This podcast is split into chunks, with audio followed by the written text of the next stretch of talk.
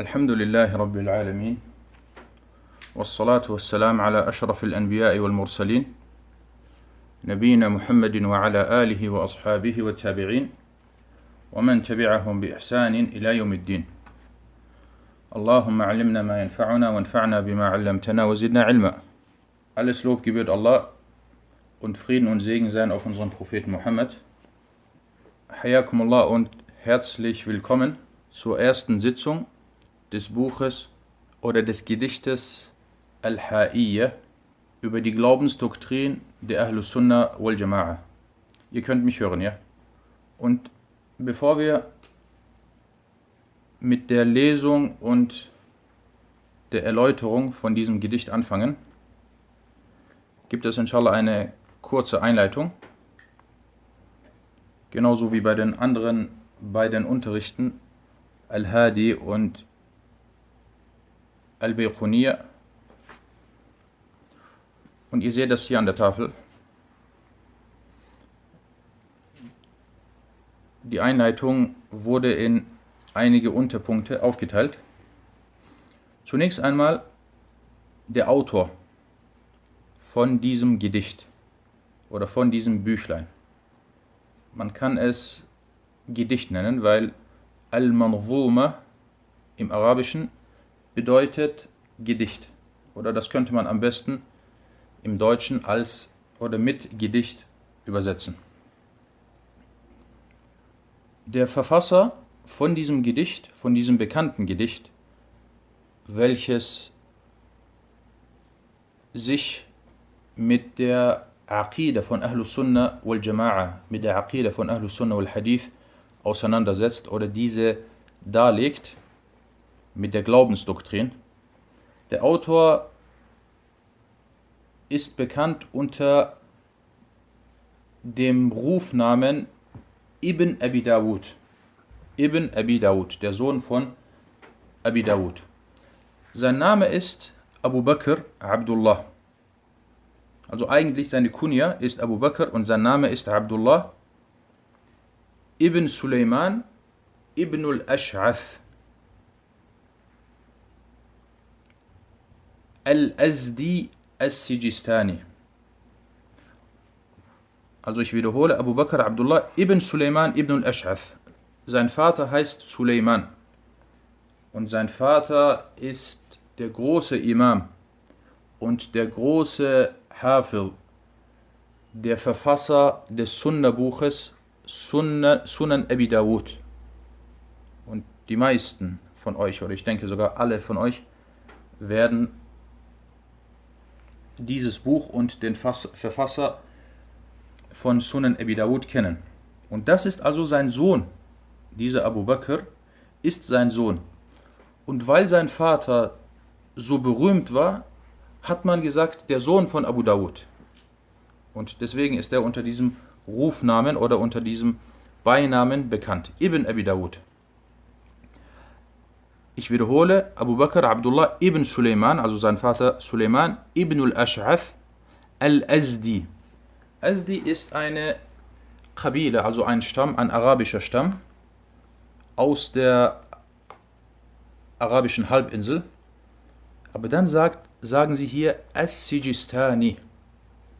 Und Sijistan ist eine Gegend gewesen früher, die im Osten Irans und im Westen von Afghanistan liegt.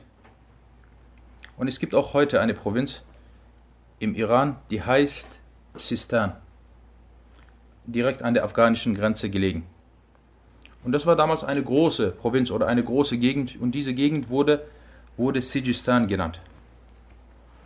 Und ich habe vor einiger Zeit versucht, genau herauszufinden, woher Abu Dawud as-Sijistan, Abu, Abu Dawud as-Sijistani stammt.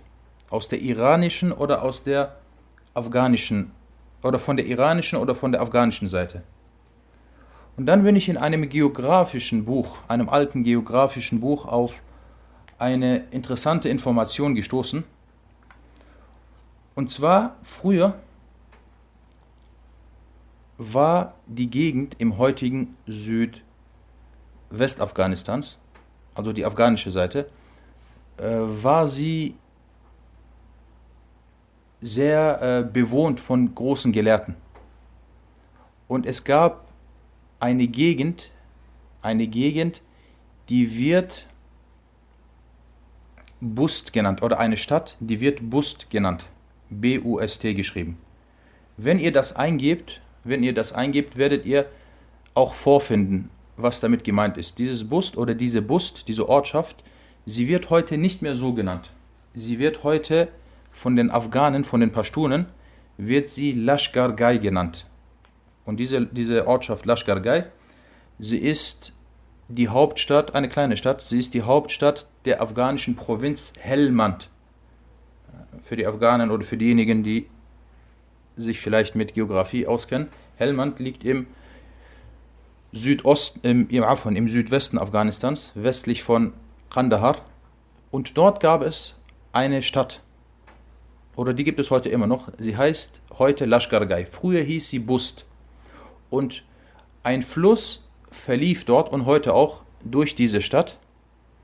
Und es wird beschrieben, dass diese Stadt grün war und dass es dort äh, viele Palmen gab. Und einer der bekannten Hadith-Gelehrten stammt zu 100% aus dieser Stadt. Und zwar Ibn Hibban al-Busti. Ibn Hibban, er ist einer der Hadith-Verfasser. Äh, er kam nach Al-Bukhari und Muslim und Tirmidhi und so weiter und er war der Lehrer von Al-Hakim. Er war der Lehrer von Al-Hakim. Ihr hört mich, ja? Hm? Und dieser Ibn Hibban al-Busti, er stammte auf jeden Fall aus Bust. Und deswegen deutet vieles darauf hin, deutet vieles darauf hin, dass auch Abu Dawud as-Sijistani aus dieser Gegend stammte. Aus dieser Gegend, also von der wir sprechen, im heutigen Süd, Südwesten Afghanistans und äh, Allah weiß es am besten. Also nochmal, ich wiederhole, wir gehen einen Schritt zurück. Al-Azdi, ein arabischer Name, ein arabischer Stamm und dann auf einmal Sijistan im heutigen Afghanistan. Wie kann man das verstehen? Ganz leicht.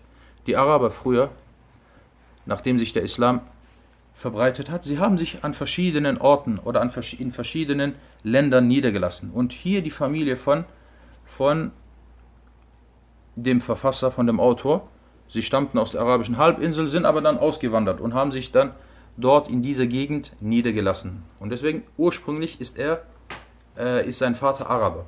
Im, Gegen, Im Gegensatz zu Al-Bukhari. Bukhari war kein Araber. Und äh, ebenfalls äh, bei Muslim sagt man, er war auch kein Araber.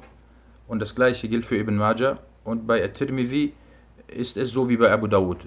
Tirmidhi ist Sulami, also ursprünglich Araber. Na, das soweit zu dem Namen und zu seiner Abstammung. Dieser Ibn Abi Bakr von dieser Ibn Abi Dawud, dieser Abu Bakr ibn Abi Dawud, er wurde im Jahre 230 nach der Hijra geboren. Merkt euch diese Zahl, 230 nach der Hijra. Und er verstarb im Jahre 316 nach der Hijra. Also mashallah, er hat lange gelebt. Und er selber sagte, sagte über sich, und man muss sich vorstellen immer, wessen Sohn war er? Er war der Sohn von diesem großen Imam, von diesem großen Hafiz. Er sagt, أول ما كتبت سنة 41 عن محمد ibn Aslam al-Tusi. Er sagte das erste Mal, als ich mich, als ich nach dem, als ich angefangen habe, nach Wissen zu streben und Hadithe aufgeschrieben habe, äh, war, dies war im Jahr, dies, Jahr, dies war im Jahr 241 nach der Hijra. Wie alt war er? Wenn wir sagen, er ist 230 geboren und im Jahre 241 hat er bereits nach, nach Wissen gestrebt. Genau, er war elf Jahre alt, also sehr, sehr jung. Und er sagte, ich schrieb, natürlich mit seinem Vater, er sagt, mein Vater hat mich mitgenommen und ich schrieb das erste Mal die Hadithe von einem äh, Gelehrten namens Muhammad ibn Aslam al-Tusi. Und sein Vater freute sich dann. Er sagte, das erste Mal, als du geschrieben hast, hast du von einem rechtschaffenen Mann geschrieben. Und er sagt, er sagte auch, er sagte auch, ich nahm an der Janaza, an, der, an dem Totengebet von Ishaq ibn Rahoya teil. Und dieser Ishaq ibn Rahoya war der Freund und der Gefährte von Imam Ahmed ibn Hanbal und er war auf seiner Stufe. Er war auf seiner Stufe. Und auf Ahmed ibn Hanbal werden wir nochmal zurückkehren. Wir gehen Schritt für Schritt. Also im Jahre 238 verstarb Ishaq ibn Rahoya, dieser große Imam, der auf der Stufe von Imam Ahmed war. Und er sagt, ich habe an seiner, an seiner Janaza, also, also an seinem Totengebet teilgenommen. Wie alt war er? Im Jahre 238. Wie alt war er, als er an seinem Totengebet teilgenommen hat? Er war acht Jahre alt. Genau, er war acht. Und dann sagt er, und ich war zusammen mit seinem Sohn, also mit dessen Sohn von Ishaq ibn Rahoy, er sagt, wir waren zusammen in Al-Kuttab. Das ist ein interessantes Wort, Kuttab. Kuttab ist vergleichbar mit den heutigen Schulen. Es gab damals ja keine Schulen wie heute, sondern es gab, äh, neben den Moscheen gab es Räume, die wurden Kuttab genannt. Man hat damals sein Kind in diese Kutab geschickt, damit sie dort schreiben lernen. Damit sie dort schreiben und lesen lernen. Und er sagt, ich war mit dem Sohn von Ishaq ibn Rahoya äh, im gleichen Kutab oder in der gleichen Kutab. Und dann sagt er weiter, er sagt, ich war klein und mein Vater pflegte mich überall mitzunehmen.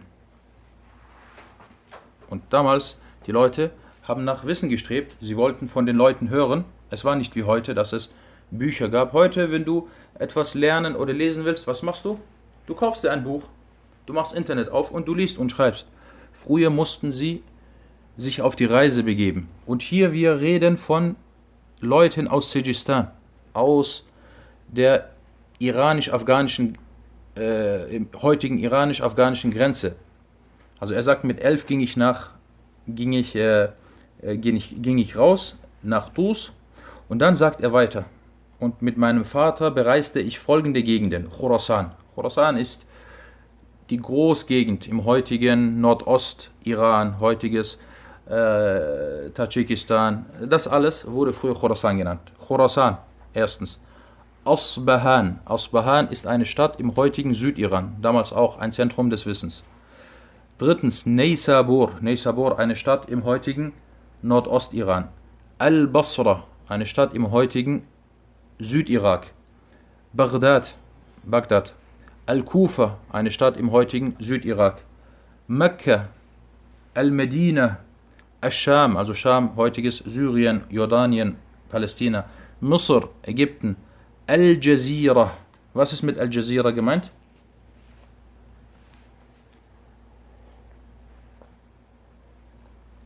Al-Jazira, nicht Jazair, sondern Jazira. Wer das weiß, ist mashallah sehr gut in, in äh, Geografie. Okay, äh, nein, alles falsch. Al Jazeera, mit Al Jazeera, wenn das erwähnt wird, ist gemeint die Wüste oder die Gegend westlich vom, von Al-Mosul, also die, syrisch, die heutige syrisch-irakische Grenze wir haben auf der einen Seite Al-Mosul und auf der anderen Seite Al-Raqqa. Al-Raqqa kennt ihr im heutigen, im heutigen äh, Syrien. Diese Gegend dazwischen, das ist eine Wüstengegend. Äh, Al-Jazeera ist das damit gemeint. Also die Gegend, wenn ihr euch die Karte anschaut, zwischen Syrien, Irak und der heutigen Türkei. Diese Gegend äh, wird, wurde Al-Jazeera äh, genannt. Und das ist nicht die arabische Halbinsel. Die arabische Halbinsel ist Al-Jazira Al-Arabiya. Na, deswegen in Zukunft, wenn ihr hört Al-Jazira, dann müsst ihr wissen, was damit gemeint ist. Und Al-Thurur. Und dann sagt er, und mein Vater reiste weiterhin mit mir in Al-Thurur. Thurur, damit ist gemeint, früher gab es, und das war eine schöne Sache, es gab muslimische Länder und es gab die Länder der Nicht-Muslime. Und dazwischen gab es Grenzen wo Ribat gemacht wurde, wo Wache gehalten wurde. Und er sagt, mein Vater ging mit mir auch in die Grenzgebiete, wo Wache gehalten wurde. Und sein Vater Abu Dawud sagt sogar, ich habe mein Sunnah-Buch als Mujahid, wo ich in Furur war, wo ich an der Grenze Wache gehalten habe, dort habe ich mein Buch, habe ich mein Buch geschrieben, das Sunnah-Buch. Na. Also ihr seht, er hat, sein Vater ist mit ihm in alle bekannten, damals, damals bekannten muslimischen Städte gereist. Und das ist eine Besonderheit und das ist etwas Wichtiges, äh, was heute leider von fast allen Leuten, die sich dem Wissen zuschreiben, vernachlässigt wird. Er selber strebt nach Wissen, er selber macht sich vielleicht auf die Reise, um sich Wissen anzueignen. Er selber macht vielleicht abends seinen Laptop an und hört Vorträge. Und er hat einen 6, 7, 8, 9-jährigen Sohn oder Tochter. Und er lässt diese nicht oder er veranlasst nicht, dass diese an den Unterrichten teilnehmen. Wieso nicht? Ja, sie sind noch klein. Wie alt sind sie denn? Ja, sie sind 6, 7, 8. Sie gehen doch in die Schule. Ja, sie gehen in die Schule. Sie gehen doch draußen spielen. Ja, sie gehen draußen spielen. Sie verstehen, sie können reden. Warum, warum sind sie hier nicht zu klein? Dafür nicht zu klein. Und warum sind sie aber, wenn es dann um islamisches Wissen geht, auf einmal zu klein? Und äh, es gibt manch einen, der nimmt seinen kleinen Sohn, seitdem dieser fünf ist, mit zu den Wissenssitzungen. Und sein Sohn hat was was das Hören der Bücher geht, der Hadith-Bücher geht, hat er die gleiche Stufe wie sein Vater. Sein Vater hat Bukhari gehört, der Sohn hat Bukhari gehört. Der Vater hat Muslim und Abu Dawud gehört, der Sohn hat diese auch gehört. Sein Vater nimmt an Unterrichten teil, der Sohn nimmt auch an Unterrichten teil. Und das ist eine Sache. Und dann fragen sich die Leute auf einmal, dann später, wenn die Kinder etwas größer werden, ja, mein Sohn, er möchte nicht. Ja, weil du ihn nicht von klein auf damit erzogen hast, dass dies ein Teil von ihm wird, dass er äh, damit aufwächst. Und schaut dieser Abu Dawud, was er mit seinem Sohn Abu Bakr gemacht hat. Er hat ihn überall mitgenommen. Er hat ihn überall mitgenommen. Und dieser Abu Dawud, dieser von Ibn Abi Dawud sagte, ich hörte einst in Kufa, als ich nach Kufa reiste, er war noch jung, hörte ich 30.000 Hadithe in einem Monat. Also pro Tag hat er 1000 Hadithe gehört. Wie viel muss er gesessen haben? Er muss dafür mindestens 10 bis 12 Stunden gesessen haben, um 30, um, um 1000 Hadithe pro Tag zu hören. Und er sagt, in einem Monat habe ich 30.000 Hadithe gehört. Und als er dann etwas größer wurde, wollten die Leute im heutigen Asbahan, im Asbahan, also im heutigen, eine Stadt im heutigen Süd, Südiran, haben sie gesagt, komm und berichte uns, komm und lehre uns. Und er ging dann zu ihnen und er berichtete ihnen von seinem oder aus seinem Gedächtnis, auswendig, ohne in sein Buch zu schauen, berichtete er ihnen oder trug er ihnen 36.000 Hadithe vor. 36.000 Hadithe. Er sagt dann selber, er sagt, als ich fertig war, kamen sie zu mir und haben sich beschwert. Sie haben gesagt, du hast bei diesen 36.000 Hadithen hast du bei sieben Hadithen einen Fehler gemacht. Sieben Hadithe hast du einen Fehler gemacht. Und er sagte, Khair inshallah, Allahumma musta'an, ich habe bei sieben Hadithen, ihr sagt, dass ich bei sieben Hadithen einen Fehler gemacht habe. Er sagt, dann bin ich rausgegangen und habe ich diese sieben Hadithe genommen und habe sie überprüft und habe festgestellt, dass von diesen sieben fünf richtig waren. Ich keinen Fehler gemacht habe, sie nicht falsch berichtet habe. Also wie viele Fehler hat er dann eigentlich gemacht? Von diesen 36.000? Zwei. Genau, zwei. Wenn manch einer von uns eine Stunde sitzt und vielleicht äh, 15 Hadithe vorträgt, er wird vielleicht fünf Fehler machen. Und er hat zwei Fehler gemacht. Rahimahullah. Kommen wir zu seinen Lehrern, seine Shuyuch, abgesehen von seinem Vater und von Imam Ahmed, äh, war einer seiner Lehrer Ishaq ibn Mansur al-Kawsaj. Könnt ihr euch noch an diesen Kawsaj erinnern? In einem der letzten Unterrichte hatte ich kurz über ihn gesprochen und gesagt, dieser Kausaj ist ein wichtiger Mann. Dieser Kausaj ist der Schüler von Ahmad und der Schüler von Ash-Shafi'i und der Schüler von Ishaq ibn Rahoya und er hat das Wissen dieser eben erwähnten Gelehrten teilweise mit äh, verteilt. Und er war sogar der Schüler von, von äh, Abdurrazaq al-San'ani. Er ging sogar in den Jemen. Und dieser Al-Kawsaj auf jeden Fall, er war auch einer der Lehrer von ibn Abi Dawud und zu seinen Lehrern gehörte ebenfalls Al-Zuhli und Muhammad ibn Bashar. Dieser Muhammad ibn Bashar ist äh, sowohl der Lehrer von Ibn Abi Dawud als auch der Lehrer von seinem Vater. Also guckt, subhanallah, äh, weil er schon so früh angefangen hat, äh, hat er die gleichen Lehrer gehabt, die gleichen, äh, er war auf der gleichen Stufe wie sein Vater. Und dann noch viele andere. Und zu seinen Schülern gehörten folgende. Den ersten merken wir uns, auf den werden wir nochmal zurückkommen. Ein gewisser Abu Hafs Umar ibn Shahin. Ibn Shahin und Ad-Dar Qutni. Ad-Dar Qutni, der große Muhaddith aus dem 4. Jahrhundert. Er gehörte zu seinen Schülern. Und Abu Abdullah ibn Battah, ein großer hanbalitischer äh, Spezialist im Bereich der Aqidah, der ein großartiges Buch namens Al-Ibana geschrieben hat. Kommen wir zu seiner Aqidah und zu seiner Madhab, zu seiner Rechtsschule. Er war, er war ein Imam im Bereich der Aqidah, ein Imam, also ein, ein Großgelehrter im Bereich der Glaubensdoktrin und deswegen hat er unter anderem auch dieses Gedicht verfasst. Und er war, was die Madhab angeht, die Rechtsschule angeht, so war er Hanbali, weil er war Schüler.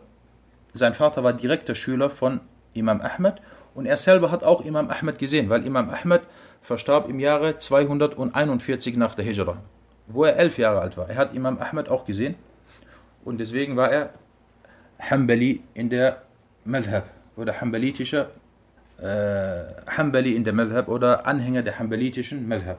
Und viele Gelehrte haben ihn gelobt und dazu gehörte unter anderem Ibn al-Qayyim. So sagte Ibn al-Qayyim in einem Gedicht: وكذا الإمام ابن الإمام المرتضى حقا أبي داود ذي العرفان تصنيفه نظما ونثرا واضح في السنة المثلى هما نجمان Er lobte ihn und er sagte und genauso der Imam, der Sohn des Imames. Weil er ist ein Imam und sein Vater, Abu Dawud, war natürlich auch ein großer Imam. Und wer ihn ebenfalls lobte und äh, über ihn äh, etwas schrieb, war Ibn Abi Ya'la in Tabaqat al-Hanabila und Al-Zahabi. Al-Zahabi hat ihn auch erwähnt und äh, hat auch sein, sein Gedicht gelobt. Und er wurde eine Sache bezichtigt, was nicht stimmt. Er wurde des Nosb bezichtigt. Was bedeutet Nosb? Wir merken uns zwei Wörter. Auf der einen Seite Ar-Rafad und auf der anderen, anderen Seite An-Nasb. Rafad bedeutet, oder derjenige, der Rafad macht, das sind die Rafida, die Schia, die heutigen Schia. Sie beleidigen Abu Bakr und Umar und die meisten Sahaba. Und deswegen wurden sie Rafida genannt. Und dann gibt es auf der anderen Seite die Nasiba, die Nasb machen. Das sind diejenigen, die Ali beleidigen. Und Ibn Abi Dawud, er wurde des Nasb bezichtigt. Aber das ist falsch. Und was darauf hindeutet, dass dies eine Lüge ist, ist hier dieses Gedicht. Denn in dem Gedicht sagte er, ورابعهم خير البرية بعدهم علي حليف الخير بالخير منجح oder منجح. Und er sagte, hier und der vierte von den rechtgeleiteten Khulafa ist Ali. Und wie kann es sein, wenn er Ali hier in seinem bekanntesten Werk lobt, dass er Ali, dass er ein Nasibi war und Ali beleidigt hat?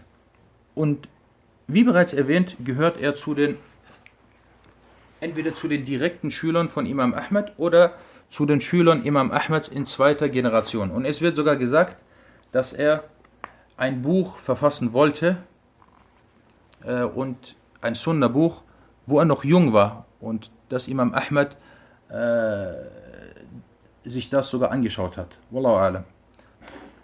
Er selber, dieser Ibn Abi Dawud, der diesen großartigen Vater hatte, was hat er gemacht? Er hat die Vorgehensweise seines Vaters übernommen. Als er dann älter wurde, pflegte er zu unterrichten. Am Anfang saß er auf dem Boden. Ihr hört mich, ja? Am Anfang saß er auf dem Boden und dann, als er etwas älter wurde, pflegte er sich auf dem Mimber, auf dem Podest, oben auf dem Podest hinzusetzen. Und im Normalfall besteht die Mimber oder das Podest aus drei Stufen. Die erste Stufe, die zweite Stufe und die dritte Stufe. Und er hat sich ganz oben auf der dritten Stufe hingesetzt unter ihm, unter ihm, eine Stufe unter ihm, saß sein Sohn Abu Ma'mar. Und sein Sohn Abu Ma'mar hatte ein Buch in der Hand. Und er hat immer gelesen. Warum? Weil sein Vater, Ibn Abi Dawud, er hat immer aus dem Kopf, weil er so ein starkes Gedächtnis hatte, hat er aus dem Kopf heraus äh, geredet und berichtet und überliefert. Nicht so wie wir heute, äh, dass wir von unseren Büchern abhängig sind. Und wenn wir unsere Bücher nicht mehr haben, dann sind wir Laien. Wir haben dann kein Wissen mehr. Wir können nichts mehr, über nichts mehr sprechen. Allah musta'an. Damals die Leute, damals die Leute, äh, ihr Wissen war im, in ihren Köpfen drin. Sie brauchten keine Bücher, viele von ihnen. Und deswegen, wie schon vorhin erwähnt, er hat in einer Sitzung oder in, in, einer, äh, in einigen Sitzungen, wo er nach Isfahan ging und dort einige Zeit äh, blieb, hat er 36.000 36 Hadithe aus seinem Kopf heraus, aus seinem Gedächtnis überliefert. Und dann, sein Sohn saß unten mit dem Buch, um auf Nummer sicher zu gehen. Ja, falls mein Vater einen Fehler macht oder falls mein Vater etwas braucht, äh, dann korrigiere ich ihn. Und er pflegte immer am Anfang den Hadith kurz, den, den Beginn zu lesen und dann hat der Vater weitergemacht. Und sie kamen dann eines Tages zu Ibn Abi Dawud und sie sagten, dass er ihnen berichten soll. Sie sagten, kannst du uns berichten? Wir wollen Hadithe von dir hören. Und er sagte dann, spaßeshalber, ich habe kein Buch dabei. Ich kann euch nicht berichten, tut mir leid, geht nicht, weil ich habe kein Buch dabei. Und dann haben die Leute gelacht und sie sagten, Ibn Abi Dawud wa Kitab, Ibn Abu Dawud und ein Buch, wo gibt es so etwas? Wir haben dich noch nie mit einem Buch äh, gesehen. Und dann hat er sich hingesetzt und hat ihnen, hat ihnen äh, 30.000 Hadithe berichtet oder vorgetragen. Na, das soweit zu, zu dem Autor. Kommen wir zum zweiten Punkt und zwar das Gedicht Al-Ha'iyya. Vielleicht zunächst einmal einige allgemeine Infos.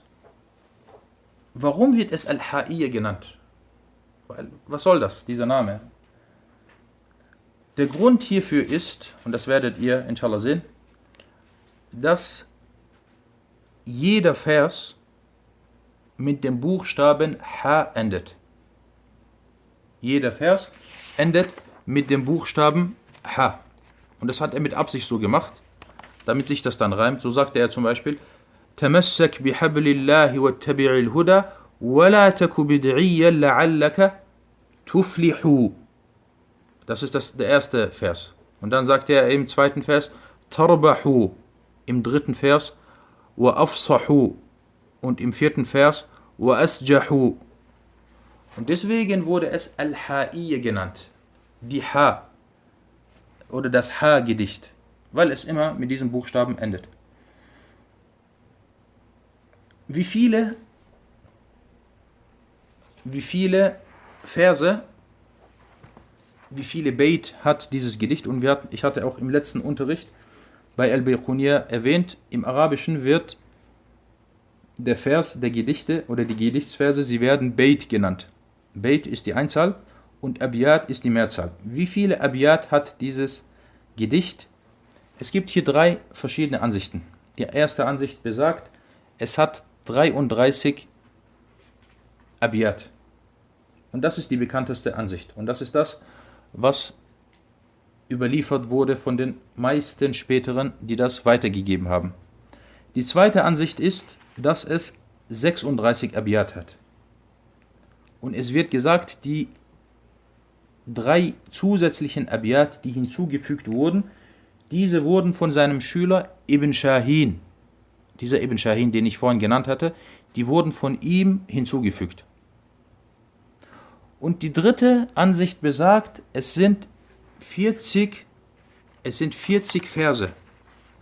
Aber man weiß nicht genau, wer die weiteren oder die zusätzlichen vier Verse hinzugefügt hat. Was wir hier machen werden, bi'ithnillah, wir werden uns nicht nur auf die 33 Verse beschränken, sondern wir werden die 40 inshallah lesen höchstwahrscheinlich inshallah die 40 lesen und erläutern und sagen dann hierbei die ersten 33 Verse, da wissen wir, das ist auf jeden Fall von Ibn Abi Dawud.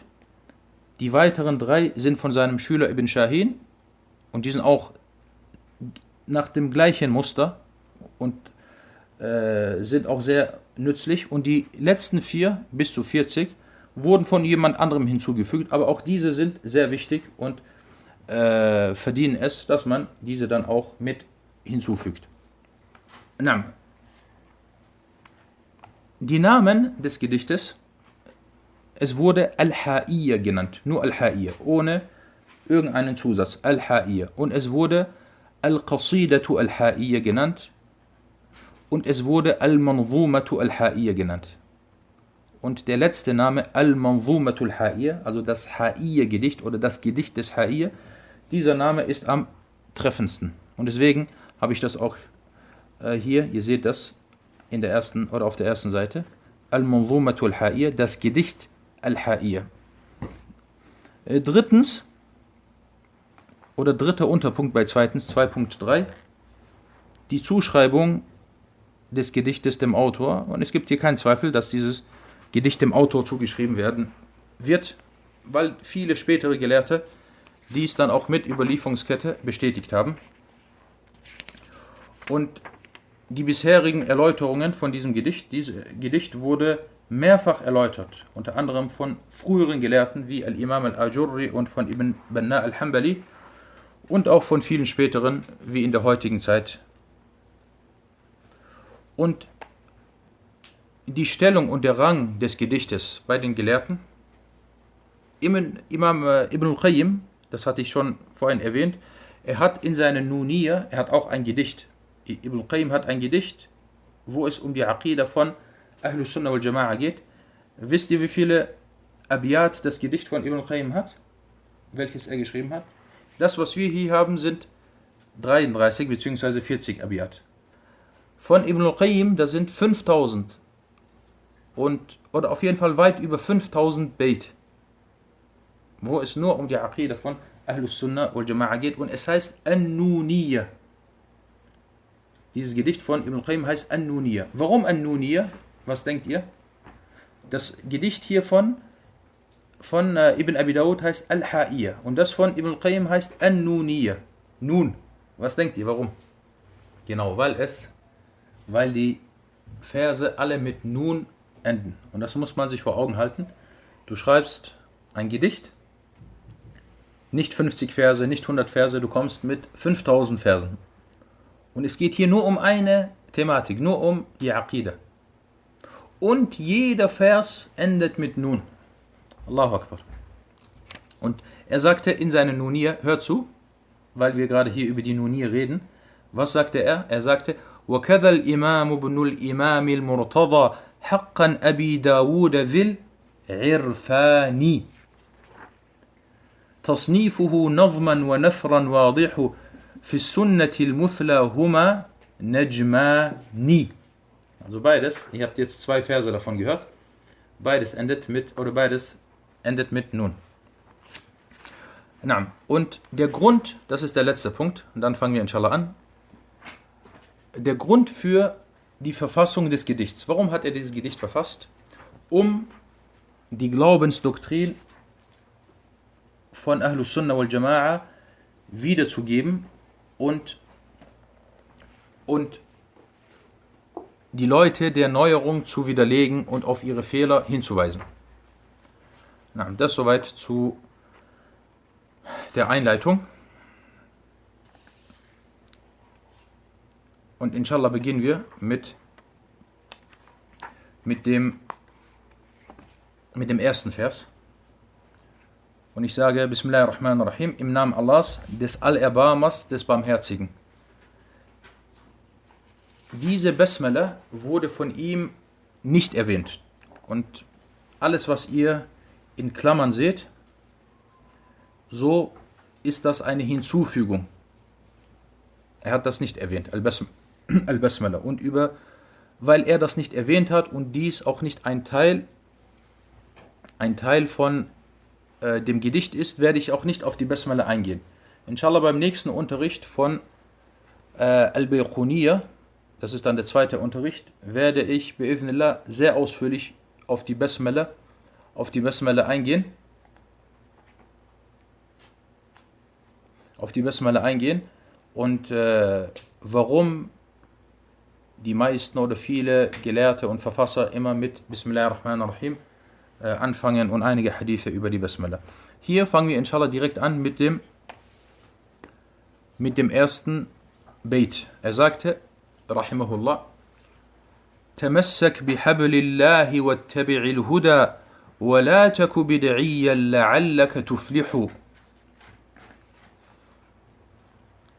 Halte an Allahs Seil fest und folge der Rechtleitung. Und sei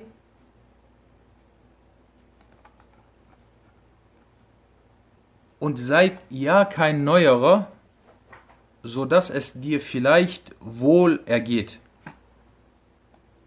So dass es dir vielleicht wohl ergeht oder so dass du vielleicht Erfolg erlangst. Inshallah, wir gehen jetzt hier diesen ersten Beit durch und fangen an mit Tamassak bihablillah. Halte an Allahs Seil fest.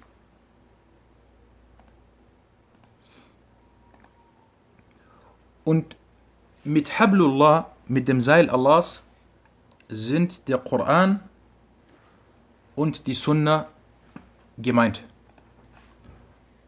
Allah sagte im Koran, in Surat Ali Imran, das ist die, die dritte Sura, Vers 103, sagte er, وَاعْتَصِمُوا بِحَبْلِ اللَّهِ جَمِيعًا وَلَا تَفَرَّقُوا Und haltet alle fest am, am Seil Allahs und geht nicht auseinander. Und der Prophet Muhammad sallallahu alaihi wasallam sagte in einem, in einem längeren Hadith,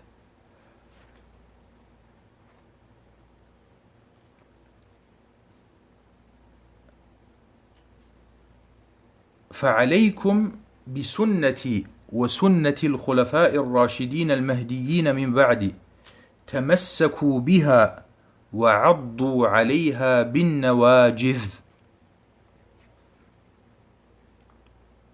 So befolgt meine Sunna und die Sunna der rechtgeleiteten Kalifen.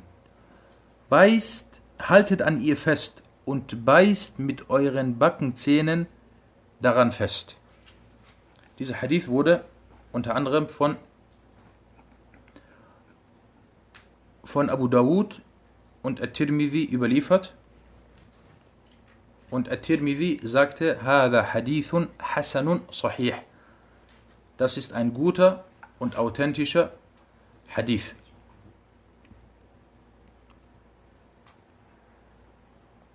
Somit diesen ersten Vers oder diese ersten Worte in dem Vers, was er erwähnt hat, darauf deutet der Koran und die Sunna hin. Und dies wurde, hat er aus dem Koran und aus der Sunna entnommen. Und der Koran, dazu werden wir später noch kommen, in den kommenden Unterrichten, ist das Wort Allahs und ist die Offenbarung und die Eingebung Allahs. Und die Sunna ist ebenfalls eine Offenbarung ist ebenfalls eine Eingebung, die Allah subhanahu wa ta'ala seinem Propheten eingegeben hat. Weil im Koran heißt es, وَمَا يَنْطِقُ عَنِ الْهَوَى إِنْ هُوَ إِلَّا وَحْيُ يُوحَى Er spricht nicht aus seinen Neigungen heraus, vielmehr ist es Offenbarung oder Eingebung, die ihm eingegeben wurde.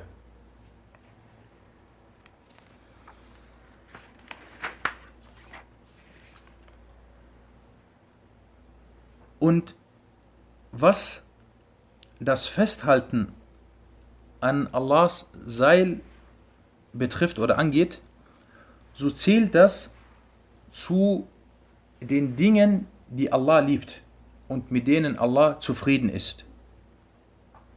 In einem Hadith sagte der Prophet sallallahu alaihi wasallam: "Inna Allah yarda lakum thalatha."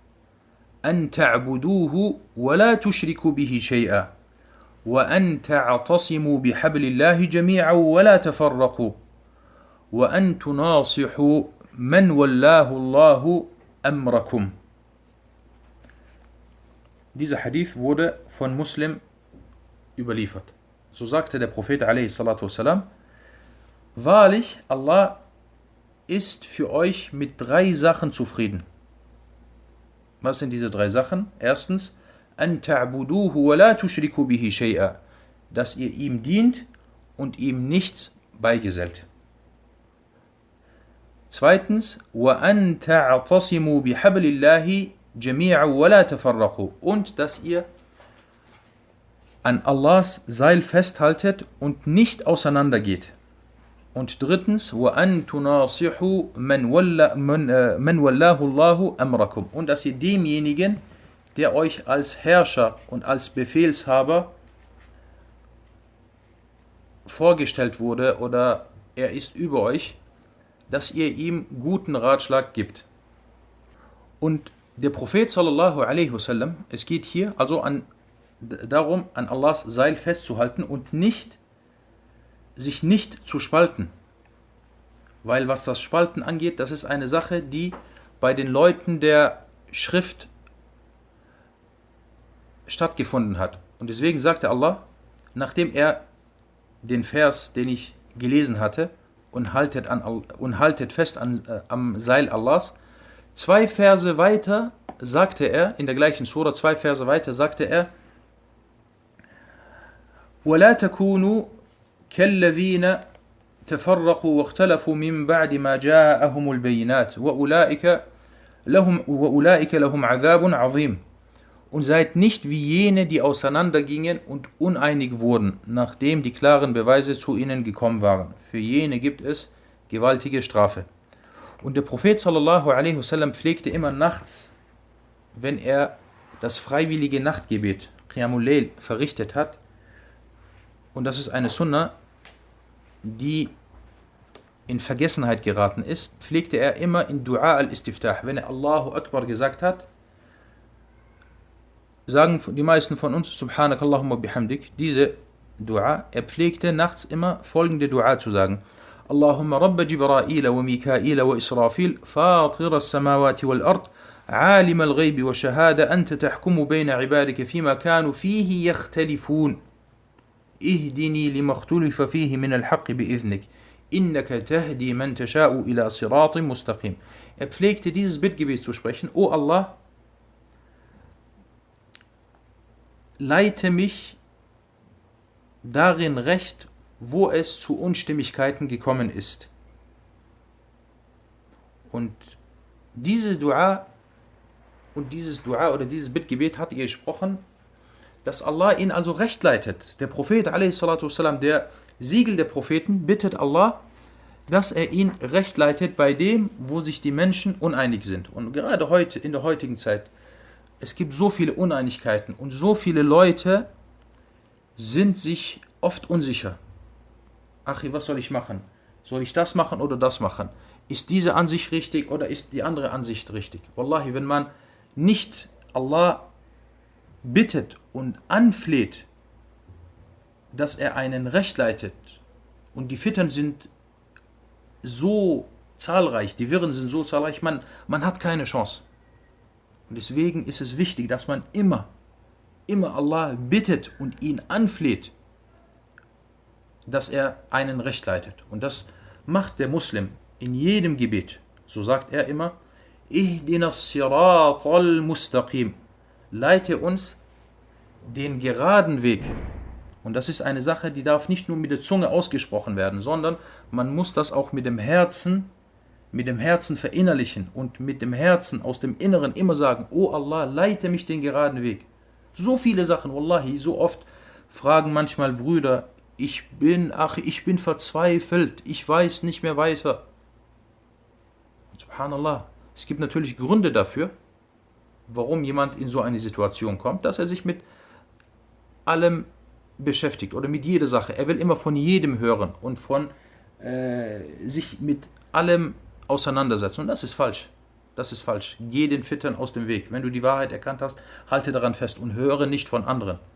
Und bitte Allah immer darum, dass er dich den äh, richtigen Weg leitet. Du siehst Leute, heute Muslim und praktizierend, morgen auf einmal, er glaubt nicht mehr an Allah.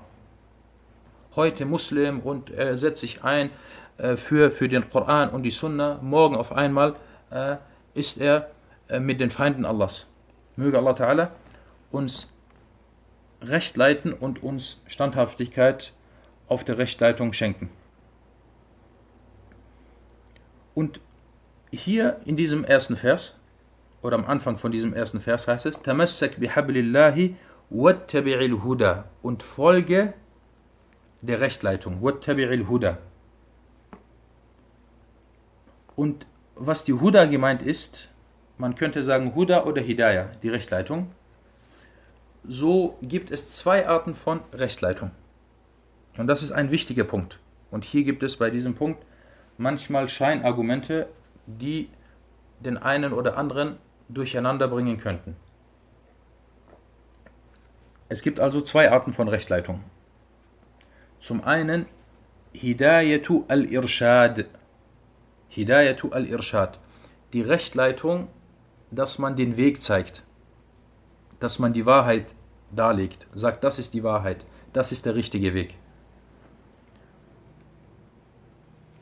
Und deswegen sagte zum Beispiel Allah im Koran, وَأَمَّا ثَمُودُ فَهَدَيْنَاهُمْ فَاسْتَحَبُّوا الْعَمَى عَلَى الْهُدَى Was aber die Vermut angeht, so wollten wir sie recht leiten. Also wir wollten ihnen den rechten Weg zeigen. Sie aber, lieb, sie aber liebten die Blindheit mehr als die Rechtleitung. Und das bedeutet, der Prophet wollte dem Volk von Vermut, er wollte ihnen den rechten Weg zeigen. Das ist der rechte Weg, das ist die Rechtleitung. Aber sie haben dies nicht hören wollen und sie bevorzugten die Blindheit vor der Rechtleitung. Das ist also die erste Form von, von Hidayah, von Rechtleitung. Und diese ist für jeden. Der Wissende kommt, der Prophet kommt und er zeigt jedem diesen Weg. Und die zweite Form von Hidayah ist Hidayatu at-Tawfiq, die Rechtleitung des Erfolges, dass jemand rechtgeleitet wird und hierfür auch ihm der Erfolg verliehen wird.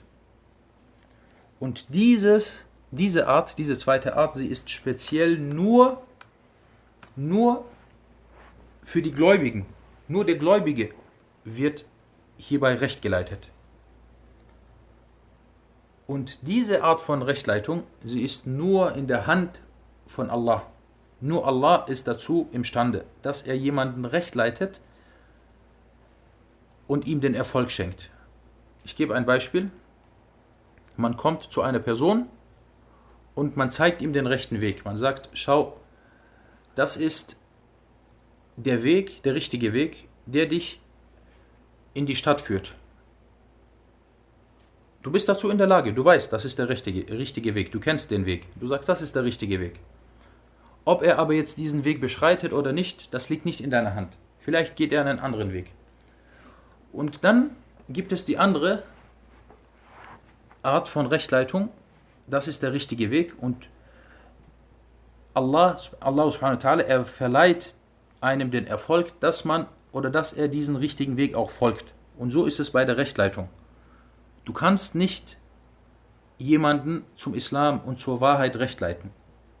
Weder du noch ein anderer wissender Mann noch der Prophet Muhammad sallallahu alaihi wasallam. Auch er kann das nicht.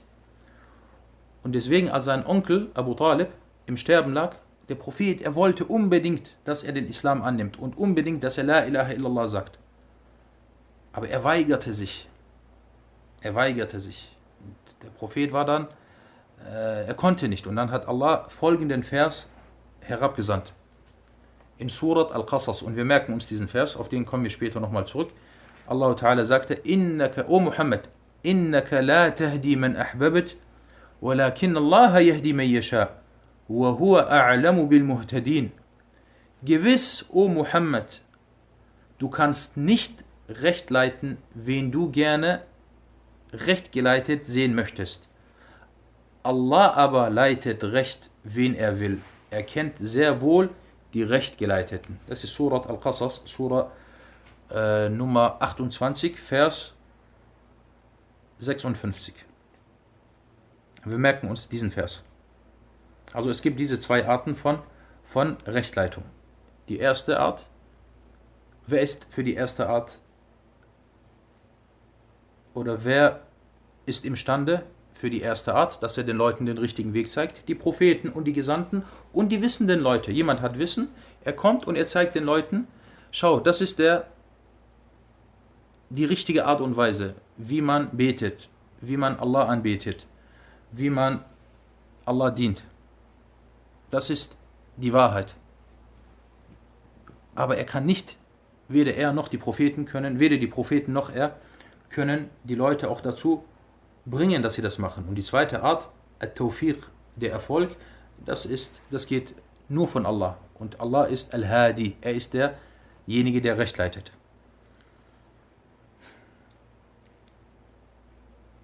Gut, es gibt jetzt einen anderen Vers. Es gibt einen anderen Vers im Koran in Surat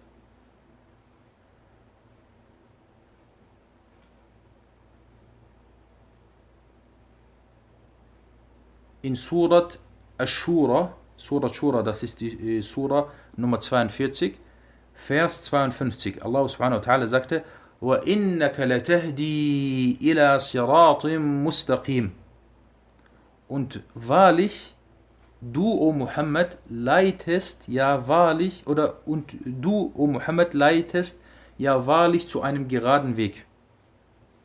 Eben in dem anderen Vers in Surat Al-Qasas heißt es, du kannst nicht recht leiten, wen du gern möchtest.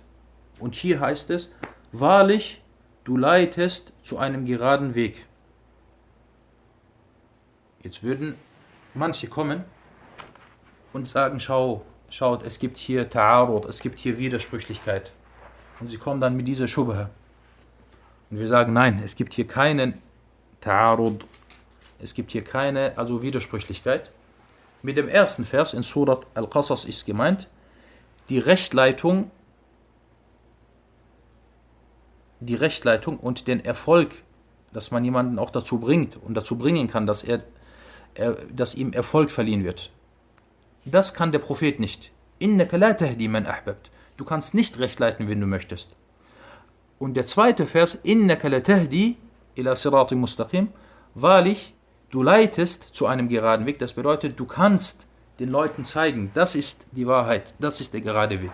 Und von daher sieht man, dass es hier für denjenigen, dem Verständnis gegeben wurde und den Allah recht geleitet hat, so gibt es hierbei keine Widersprüchlichkeiten äh, zwischen oder unter diesen zwei Versen. Gehen wir einen Schritt weiter zum nächsten Teil des Verses. Also wir sind jetzt fertig mit Wattabi'il Huda und Folge und, äh, und Folge der Rechtleitung. Er sagte weiter, der Muallif, der Autor, وَلَا تَكُ بِدْعِيًّا und sei kein Bid'i. Bid'i wurde entnommen aus dem Wort Bid'ah. Das ist derjenige, der eine Bid'a macht. Eine Neuerung. Manche übersetzen Bid'a im Deutschen mit Erneuerung. Und Wallahu alam besser wäre es, wenn man es mit Neuerung übersetzt. Weil wenn man sagt, der Erneuerer, das ist derjenige, der etwas erneuert. Al-Mujaddid, das würde man dann mit Al-Mujaddid übersetzen. Er erneuert etwas. Und das ist teilweise etwas Positives. Aber derjenige, der etwas neu einführt, eine Bid'a einführt, das ist der Neuerer. وَلَا تَكُ بِدْعِيًّا und sei kein und sei ja kein Neuerer. Und die Religion ist vollständig.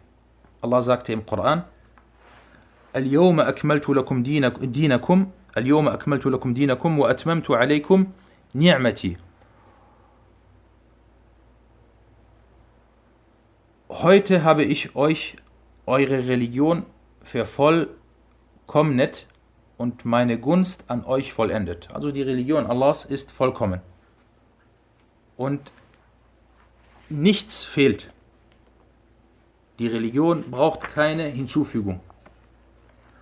Und derjenige, der etwas neu in der Religion einfügt, als ob er sagen will, dass Allah etwas vergessen hat. Und im Koran heißt es, وَمَا كَانَ رَبُّكَ نَسِيًّا Und gewiss, dein Herr ist nicht vergesslich.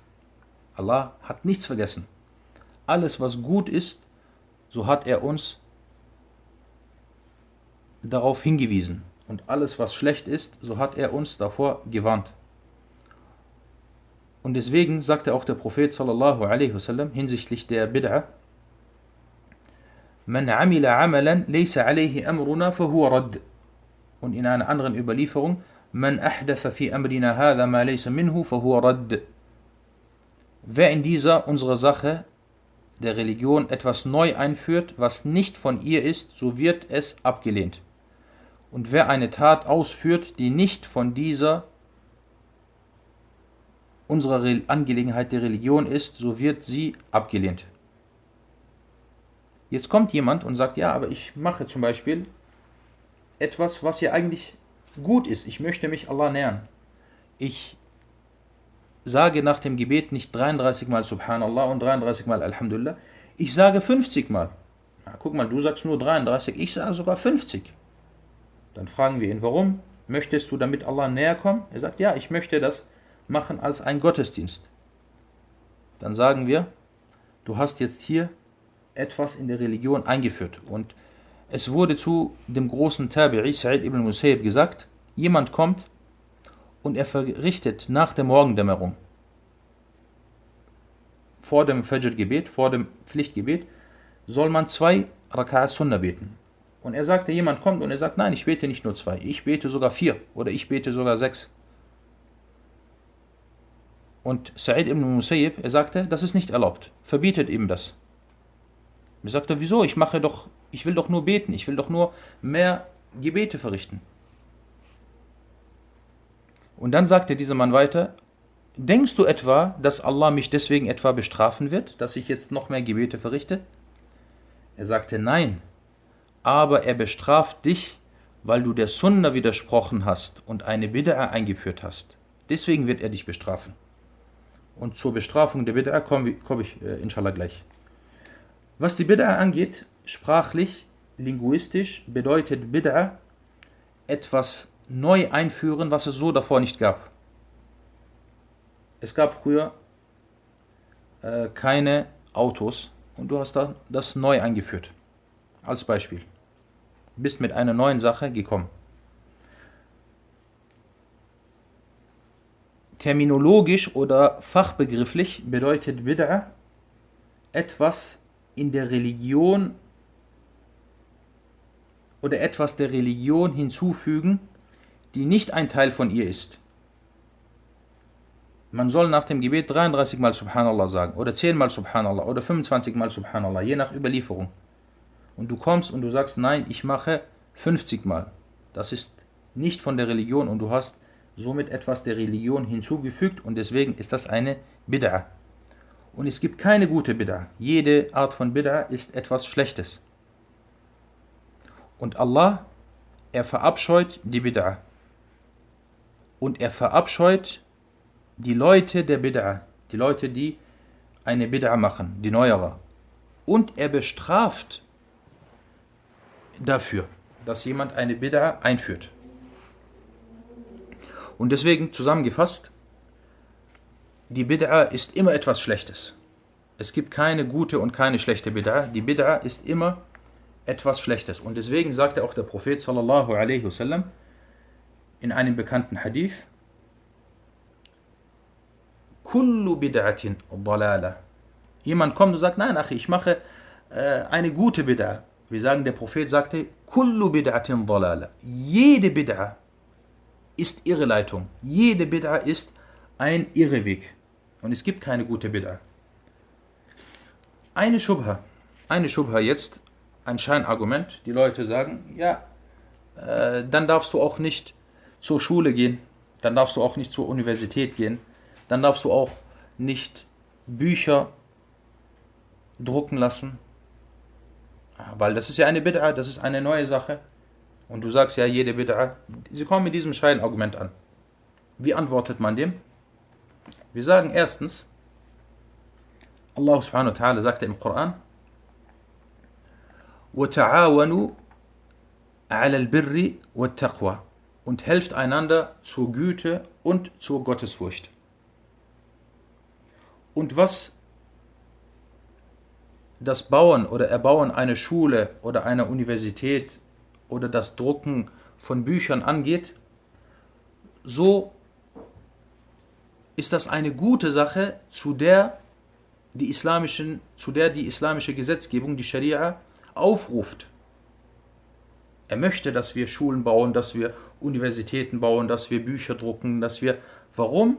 Weil diese Sachen gehen auf den Vers zurück und helft einander zur Güte und Gott, Gottesfurcht. Und diese Sachen helfen einem oder verhelfen einem zur Güte und zur Gottesfurcht. Jemand kauft sich ein Auto, damit er nach Mekka fährt und die Hajj verrichtet. Diese Tat, was er gemacht hat, äh, hilft ihm, dass er die Hajj und die Umrah machen kann und hilft ihm also äh, zur Güte und zur Gottesfurcht. Und von daher sind diese Mittel, die, das sind Hilfsmittel. Das sind Hilfsmittel, die, die, die oder welche dir zu einer guten Sache helfen. Und diese Hilfsmittel sind erlaubt. Nicht nur erlaubt, sie sind erwünscht, dass man diese in Anspruch nimmt. Das erstens. Zweitens bestimmte, manche bestimmten Sachen, die neu eingeführt wurden, wie jetzt zum Beispiel Auto und Flugzeug und Schuhe hin und her, das hat nichts mit der Religion zu tun. Das sind neue Sachen, die eingeführt wurden, ja, aber sie haben nichts mit der Religion zu tun. Und die Regel besagt, dass diese Sachen mubah sind, dass sie erlaubt sind. Und sie sind nicht etwas, was neu in der Religion äh, eingeführt wurde. Na, kommen wir zu dem letzten Teil des Baits, von diesem Bait, von diesem ersten Bait, diesem ersten Vers. Er sagte, لَعَلَّكَ tuflihu. Und ihr seht, wie ich das hier versucht habe zu übersetzen. Und sei ja kein Neuerer, sodass du vielleicht Erfolg erlangst. Dieses Wort la'allaka, la'alla, hat im Arabischen zwei Bedeutungen. La'alla ist Harfu Tarajjin wa Ishfaq. Äh, zu welchen Achawat gehört das? Wer weiß? Wer weiß das noch? La'alla gehört zu Achawat von. Wo sind die arabischen Spezialisten? La'alla ist von Achawat inna. Und es hat zwei Bedeutungen. Entweder wenn man etwas erhofft oder wenn man besorgt ist. Zum Beispiel, jemand sagt, äh, La'allaka maridun, bist du vielleicht krank? Ist er jetzt, äh, hofft er, dass du krank bist oder ist er besorgt? Er ist besorgt. Oder jemand sagt, لعل الاختبار سهل, vielleicht ist die Abschlussprüfung leicht. Ist er jetzt besorgt oder hofft er, dass sie leicht ist? Er hofft, dass sie leicht ist. Er hofft, dass sie leicht ist. Und deswegen hier, لعلك تفلح, das ist hier, La'alla huna littaraji. La'alla ist hier für die Hoffnung. Er hofft, dass man, dass man den, Erfolg, den Erfolg erlangt. Und wie erlangt man den Erfolg? Indem man an die drei Sachen, die wir in diesem Vers oder die in diesem Vers erwähnt wurden, festhält. Erstens, Tamassak bi Kitabillah. Halte an Allahs Buch und an der Sunna des Propheten fest. Erstens. Zweitens, Wattabi'il Huda. Und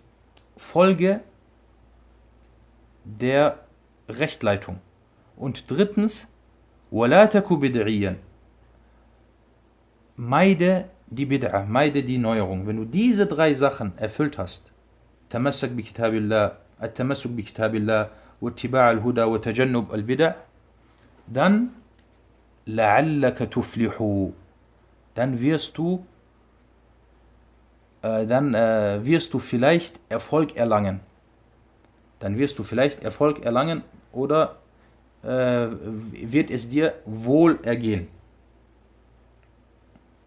Naam, das soweit zu diesem ersten Beit, zu diesem ersten Vers und zu dem heutigen Unterricht. هذا والله تعالى أعلم وصلى الله على محمد